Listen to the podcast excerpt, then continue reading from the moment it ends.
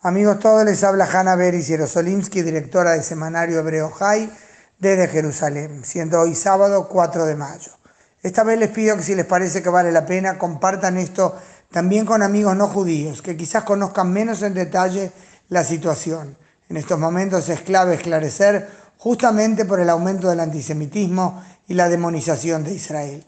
Empiezo por el final, entre las 10 de la mañana y las 6 y media de la tarde, hora local de Israel, de este sábado 4 de mayo, los terroristas de Hamas y Jihad Islámico dispararon más de 200 cohetes y otros proyectiles desde la franja de Gaza hacia territorio israelí.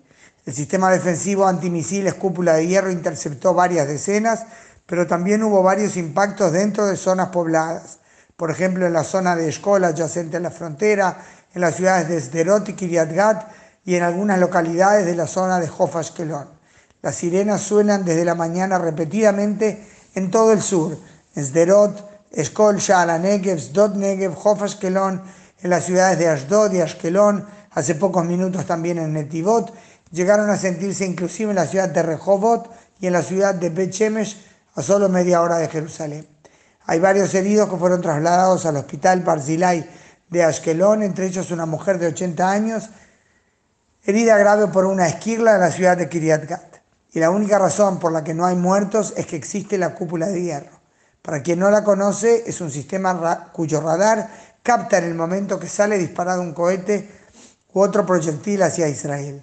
El cerebro del sistema capta en fracciones de segundos si esos proyectiles, si ese proyectil impactará en una zona habitada o caerá en campo abierto. Si está en camino a un lugar poblado, activa el disparo de un misil que intercepta en el aire al proyectil enemigo y lo destruye, lo cual impide evidentemente que caiga sobre la cabeza de la gente. Tiene altísimos porcentajes de éxito, pero evidentemente no es hermético. El hecho es que ha habido impactos sobre casas y en medio de localidades civiles. ¿Cómo es entonces que aún casi no hay víctimas? Porque la protección de la población tiene otra dimensión, otra capa un buen sistema de alarmas que alertan cuando hay un cohete en camino y aunque en las zonas cercanas a la frontera el tiempo para resguardarse es muy corto, solo 15 segundos, y en otros un poco más alejados tiene el gran lujo, entre comillas, de 45 segundos, eso salva vidas. La gente es disciplinada, acata las indicaciones y por eso hay más milagros de salvación a último momento que tragedias que llorar. ¿Y por qué está pasando todo esto? Hamas y Jihad Islámico responsabilizan, por cierto, a Israel, alegando que si no hay calma en Gaza, no la habrá en Israel, y dicen que responde a la muerte de palestinos por parte de Israel. Lo que no dicen es que los tres palestinos que murieron ayer eran miembros del brazo armado de Hamas y Zadin al-Qassam, parece que otro más, miembro del brazo armado del Jihad Islámico, y que murieron cuando Israel abrió fuego hacia un puesto militar de Hamas a raíz de los disparos efectuados por un francotirador palestino desde Gaza hacia tropas que cuidaban el lado israelí de la frontera. Con esos disparos hirieron a dos soldados israelíes, uno de ellos de gravedad. Israel pues ahora responde a los cohetes de todo este día, atacando decenas de blancos de Hamas y Jihad Islámico y ha dicho que ampliará su respuesta.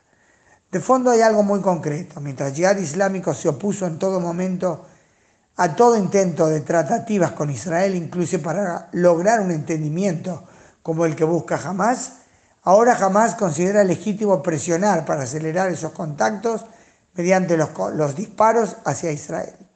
Y estima que en este momento se puede extorsionar a Israel porque no querrá entrar en guerra de gran envergadura en la semana de Yom Ha'atzmaut, su aniversario de independencia, y pocos días antes de la realización en Tel Aviv del Festival Europeo de la Canción Eurovisión, que también los terroristas entienden es muy importante para Israel.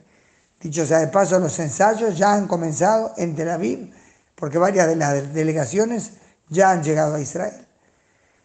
Jihad Islámico es especialmente osado en sus amenazas al decir que podría atacar el reactor nuclear de Dimona y el aeropuerto internacional Ben Gurion en un video con sus mensajes mostró también imágenes del puerto de Ashdod y la refinería de Haifa. Del Jihad Islámico dijeron hoy que despliegan esfuerzos también en lo político, según sus términos, o sea, no solo disparos de cohetes para impedir festivales, en evidente referencia a Eurovisión, festivales con los que Israel, según el Jihad, quiere desdibujar la narrativa palestina. Pero por ahora la única narrativa que los palestinos construyen para su pueblo es de destrucción, guerra y tragedia.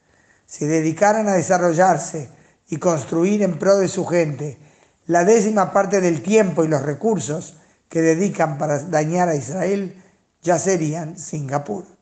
Hanna Beris y desde Jerusalén, sábado 4 de mayo.